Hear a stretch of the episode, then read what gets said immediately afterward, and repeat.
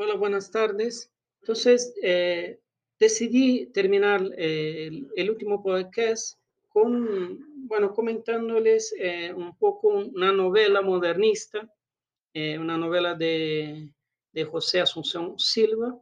Pueden decir una, una novela que repre- representa eh, esa especie de decadencia, ¿no? De, eh, de los poetas y escritores del modernismo y, y una obra que es bastante particular, ¿no? En el interior del modernismo por, por su forma y por los planteamientos, ¿no? Eh, bueno, eh, José Asunción Silva, podemos decir que ha sido uno de los primeros poetas, además de, de haber escrito esa, esa novela, que es una novela muy particular, ¿no? Ser uno de los primeros poetas a impulsionar el modernismo, ¿no? Él era colombiano, había nacido en Bogotá en 1865 y, y bueno, 30 años más tarde él, él se suicida, ¿no? En 1895. Él, él, había nacido en una familia aristocrática, ¿no? El padre también era un escritor talentoso y eso le permitió a José Asunción Silva, ¿no? El, el acceso a, a, una afinidad de libros, ¿no? Y incluso podemos decir que le abrió las puertas al mundo de las letras, ¿no? Desde muy pequeño, ¿no? También por haber venido de esa familia aristocrática, su formación académica fue bastante privilegiada, ¿no? Eh, bueno, por las enseñanzas que recibí en casa y además también por eh, una especie, las posibilidades que tuvo también de viajar a Europa, ¿no? Podemos decir que, que bueno, está marcado, su, su, su, educación está marcada por alguna, de alguna manera por una cierta elegancia y buenas costumbres, ¿no? Y su personalidad se caracterizó por la introversión, ¿no? eh, era alguien que, que incluso prefería eh, la lectura, ¿no? Que el contacto con otros estudiantes, ¿no? Bueno, eh, sobre su biografía eh, tenemos que, que, decir que él era, muchos de, de, las personas cercanas a él fallecieron de maneras muy horribles, ¿no? Y, y por ejemplo, con él era todavía un niño y, y eso y eso lo marcó profundamente, ¿no? Yo creo que está incluso en eh, una de las razones por las que se quitó la vida posteriormente, ¿no? Bueno, él también eh, desde muy joven eh, tuvo que encargarse de su negocio familiar, ¿no? Y, y, y, eso tuvo una repercusión positiva, ¿no? En su crecimiento porque le permitió viajar muchas veces al extranjero, a Europa, como les había comentado anteriormente, en espe especial a Francia, ¿no? Bueno, desafortunadamente una parte de su obra se perdió en el mar, ¿no? Eh, pero algunas, eh, pueden decir una centena de poesías han, han, sobrevivido, ¿no? Y algunas de ellas, como Las voces silenciosas, Nocturno y esa novela de sobremesa, eh, han podido recuperarse. Bueno, les voy a leer una pequeña poesía de José Asunción Silva eh, que empieza. Oh voces silenciosas de los muertos, cuando la hora muda y vestida de fúnebres crespones desfilar, haga ante mis turbios ojos sus fantasmas inciertos, sus pálidas visiones. Oh voces silenciosas de los muertos, en la hora que aterra, no me llaméis hacia el pasado oscuro, donde el camino de la vida cruza los valles de la tierra oh voces silenciosas de los muertos, llamadme hacia la altura, donde el camino de los astros corta la gélida negrura. Hacia la playa, donde el alma arriba, llamad entonces voces silenciosas, hacia arriba, hacia arriba. Bueno, ese es un, un pequeño poema eh, de, de, José Asunción Silva, ¿no? donde ya podemos encontrar algunas marcas ¿no? de, de ese, del modernismo hispanoamericano. Y, y bueno, y, y, entonces yo creo que podemos pasar ya directamente a la novela. La novela es una novela muy fragmentaria, la novela se llama De sobremesa, ¿no?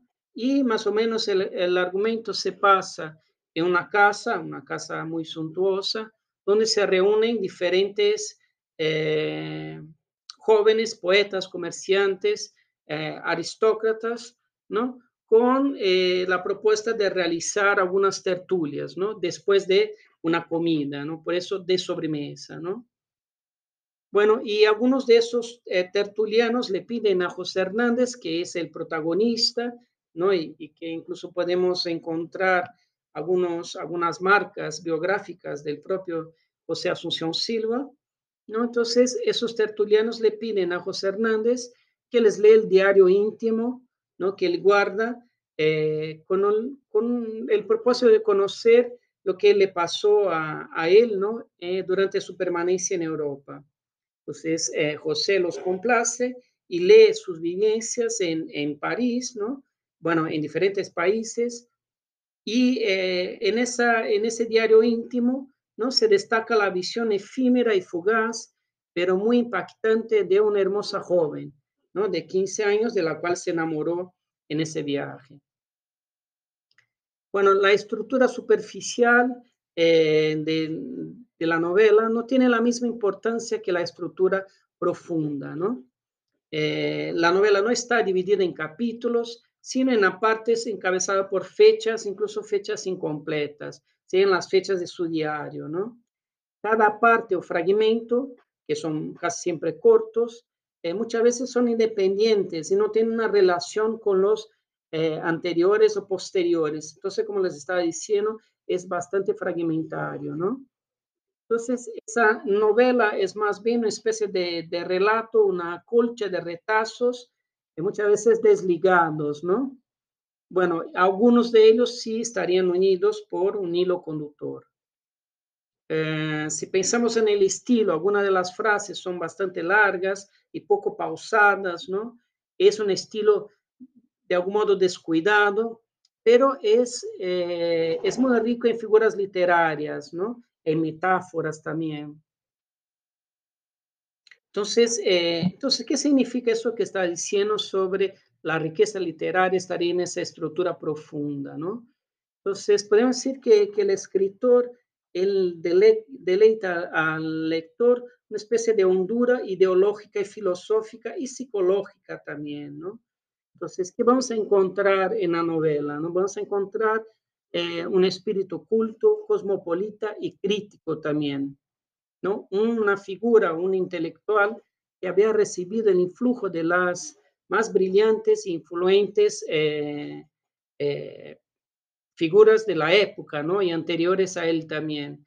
Y además, ese personaje eh, principal es una, tiene una mente abierta, ¿no? Y podemos decir que estaba más allá del bien y del mal.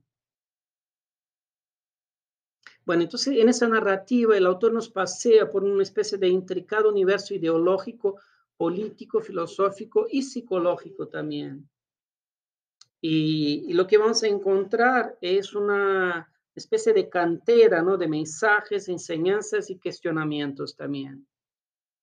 Entonces, eh, el autor se encuentra frente a un, el lector se encuentra frente a un autor que eh, lo afecta, lo inquieta, lo cuestiona y lo llama a vivir intensamente, ¿no? Todas de alguna manera marcas de lo que sería ese poeta modernista y decadente de fines del siglo XIX, ¿no? Entonces, ese llamado a la eh, reflexión que hace el protagonista de la novela es bastante inquietante, ¿no? Él habla, por ejemplo, de hombres de acción, habla de materialistas, pragmáticos, soñadores, hedonistas, amos, esclavos, ateos religiosos, eh, si la vida tiene algún sentido. Son todas preguntas, son todas referencias que nos hace eh, el protagonista de la obra, ¿no? Ese espíritu crítico, ¿no? Del personaje de, de sobremesa. Entonces, es esa cosmovisión que va a, a seducir al lector, ¿no? Y enriquecer y transformar la, la, la novela, ¿no? Yo separé algunos temas que ustedes van a encontrar en De Sobremesa, que son temas que están eh, relacionados al, al, modernismo, ¿no?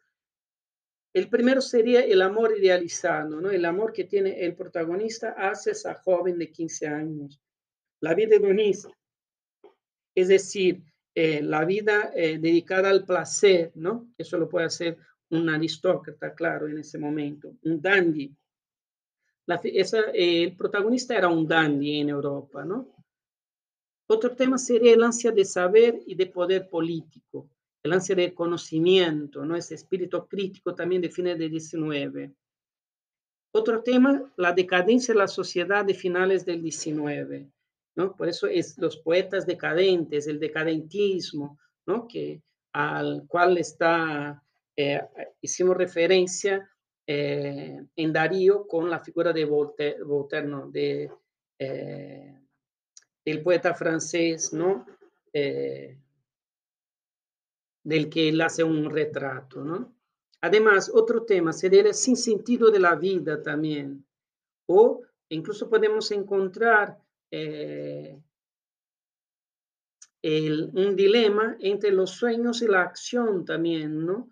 Ese hombre que vive y que, y que piensa en un futuro, que se proyecta hacia un futuro, un futuro de fantasía, y a la vez esa contraposición con la acción. Otro tema sería la lucha del instinto y los raciocinios, ¿no?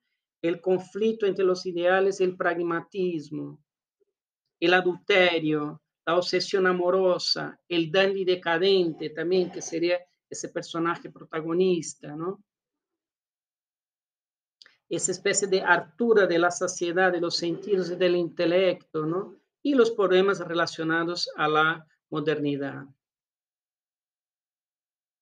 Incluso por otro lado, podemos encontrar también en la novela una especie de adherencia del protagonista al pensamiento ocultista y esotérico, ¿no? Esa especie de creencias heterodoxas, ¿no? Eh, que llamamos espiritualismo. Eh, y hay un, eh, por otro lado también en la novela podemos decir que hay una especie de acercamiento, ¿no? A algunas eh, categorías y algunas tesis de Nietzsche, ¿no?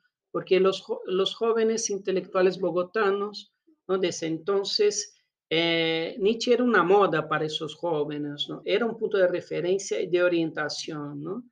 Y lo que le interesa a Asunción Silva eh, ese, de Nietzsche sería una parte de su pensamiento, ¿no? y que lo incorpora a la novela de sobremesa. Eh, lo que hace Silva, Asunción Silva, es captar los grandes temas del filósofo, ¿no? Y eh, de alguna manera incorporarlos a, su relato, a su narrativa. Eh, uno de los primeros temas, por ejemplo, de que hace, que utiliza José Asunción Silva, será el tema de la vida, ¿no? por ejemplo, esa idea de, del exceso de vida al que aspira el poeta, ¿no? De, de la novela. Por ejemplo, les leo un pequeño fragmento. Dice el poeta en su diario íntimo, ¿no? Eh, eh, en la novela, ah, vivir la vida, eso es lo que quiero, sentir todo lo que se puede sentir, saber todo lo que se puede saber, poder todo lo que se puede. Ah, vivir la vida, emborracharse de ella, mezclar todas sus palpitaciones con las palpitaciones de nuestro corazón, antes de que él se convierta en ceniza helada. Sentirla en todas sus formas, en la gritería del meeting, donde el alma confusa del populacho se agita y se desborda, en el perfume acre de la flor extraña que se abre fantásticamente abigarrada entre la atmósfera tibia del invernáculo. Bueno, otro concepto clave de la filosofía de Nietzsche sería ligado al, al superhombre, ¿no? en un determinado momento, en una réplica al discurso ¿no? del protagonista, ¿no? Eh, uno de los personajes no deja de, señalar ese, la idea de superhombre. Él le dice, por ejemplo, eh, Dios mío, si hay un hombre capaz de coordinar todo eso, ese hombre aplicado a una sola cosa será una enormidad, pero eso está fuera de lo humano.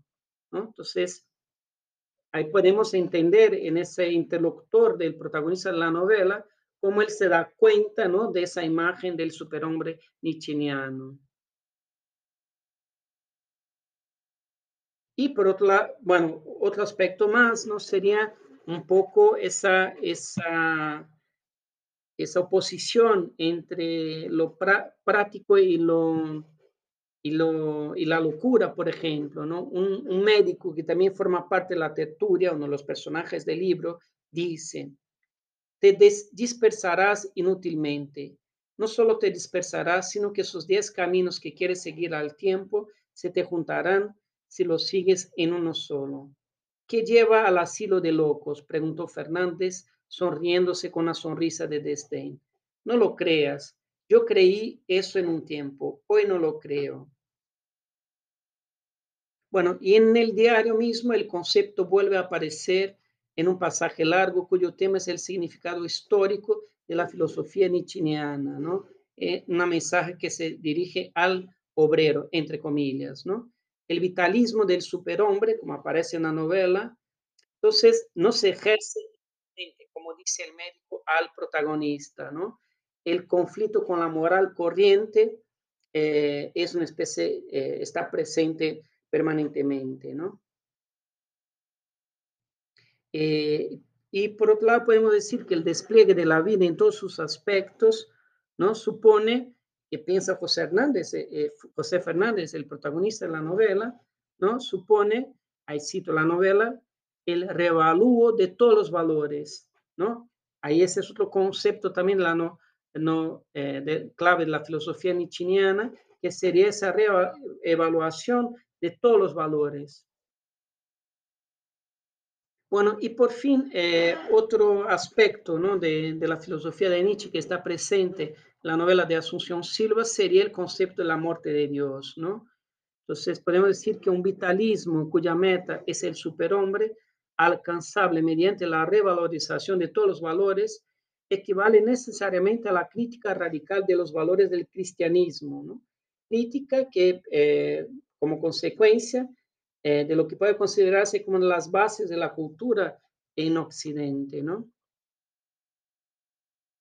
Lo que vamos a encontrar con relación a eso es una especie de eh, ambigüedad, ¿no? Entonces, si por un lado, si hablamos de muerte de Dios, implica, La constatación de un hecho histórico, la aceptación del hecho por parte del individuo parece ser una consecuencia que el escritor propone solo en forma interrogativa, ¿no? Entonces, ahí eh, leo un fragmento de la novela, ¿no? Que es eh, cuando habla José Fernández. ¿En qué creerás, alma mía, alma melancólica y ardiente, si los hombres son ese miserable tropel que se agita, cometiendo infamias, buscando el oro, engañando a las mujeres, burlándose de lo grande, y si, y si ya murieron los dioses? Entonces, él lo hace como pregunta, no lo hace como una afirmación, un dado hecho, ¿no? Bueno, e, ese comentario es un comentario muy rápido sobre la, novela. Eh, es una novela breve, eh, ustedes la pueden leer eh, en pocas horas.